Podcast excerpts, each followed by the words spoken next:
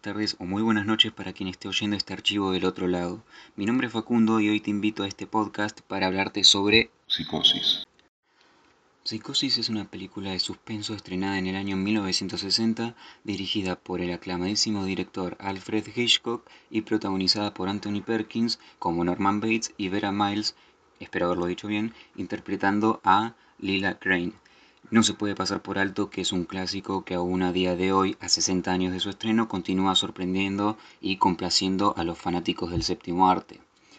Voy a comentar un poco de qué va la película, aunque siendo un clásico no hace falta tanta presentación, y en este caso obviamente con spoilers, porque me parece sincera y sencillamente al pedo no hacerlo, siendo que fue eh, referenciada, parodiada en múltiples ocasiones y en varios formatos.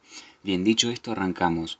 Básicamente la historia comienza con Marian Crane, una trabajadora común como tú, como yo, como Jesús que está ahí, que decide escapar de su vida y de sus responsabilidades, como su trabajo, con 40 mil dólares que eh, debía de llevar al banco y que le pertenecían a un colega de su jefe. Básicamente se escapó con toda la plata.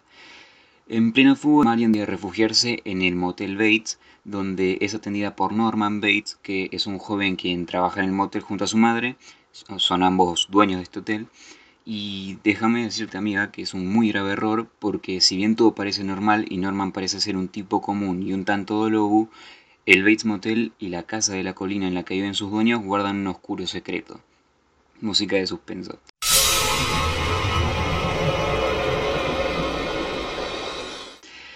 Norman es un psicópata que años atrás, luego de la muerte de su padre, desarrolló una especie de sentimiento un tanto distinto del que siente un hijo por su madre, y cuando ésta se pone en pareja con otro hombre y según él comienza a dejarlo de lado, decide asesinar a ambos y conservar el cuerpo de su madre, obviamente por este lazo que había eh, forjado con ella.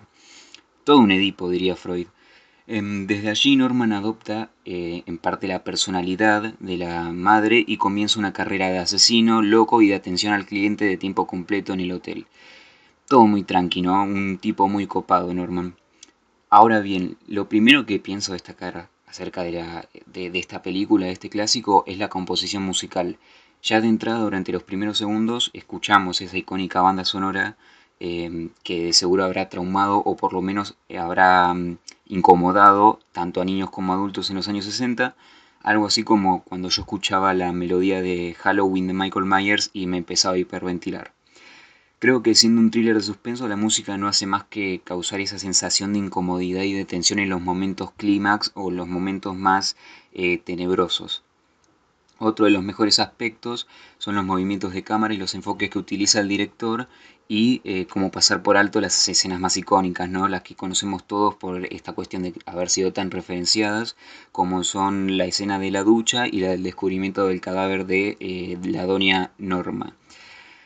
Creo que son dos escenas que le atribuyen mucho del éxito que cosechó este clásico Em, porque tengo entendido que en aquella época no era muy habitual hacer escenas tan arriesgadas, con un contenido no tan apto para todo público. Em, y nada, creo que eso es algo muy, muy atribuible a esta película, además de las actuaciones que eh, son otro punto muy bueno, en especial la del protagonista, la de Anthony Perkins, em, que pasa de un tipo normal, un tipo retraído, a ser un psicópata con mirada fría que causa bastante cringe, la verdad. Y está muy bueno ese proceso que te va mostrando, que va como desentrañando esa, esa personalidad de psicópata. Y como normalmente hacen estos tipos para, eh, para esconderla, ¿no? Como no, lo mejor para el final. Considero que esta película es lo que es y tuvo y a día de hoy sigue teniendo el reconocimiento que tiene por su historia, por su trama. Eh, estar en el año 1960 en cualquier cine y viendo esta película que recién se acaba de estrenar con el final que tiene, con ese, ese giro, ese plot twist, creo que sería sencillamente genial. Em, te deja con ganas de cada vez más, con ganas de, secuelas, aunque en este caso hubo secuelas y no muy buenas.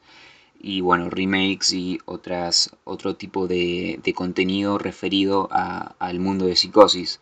Creo que lo más eh, que lo que más se puede llegar a asemejar a Psicosis, tal como es en esencia, es la serie que se estrenó, si no me equivoco, por el año 2014, que tiene como unas cinco temporadas y que va desentrañando un poco más en la personalidad de Norman y en esta relación que no es tan de madre-hijo, pero es bastante eh, buena en ese sentido.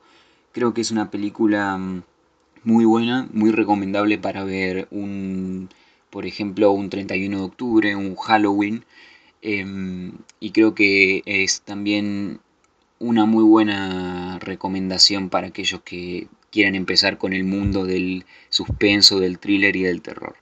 Nos reencontraremos en un próximo capítulo de El lado B del cine que conocemos o no. Mi nombre es Facundo y espero que tengas un excelente día y que hayas disfrutado de este pequeño archivo y esta pequeña recomendación. Un saludo muy grande.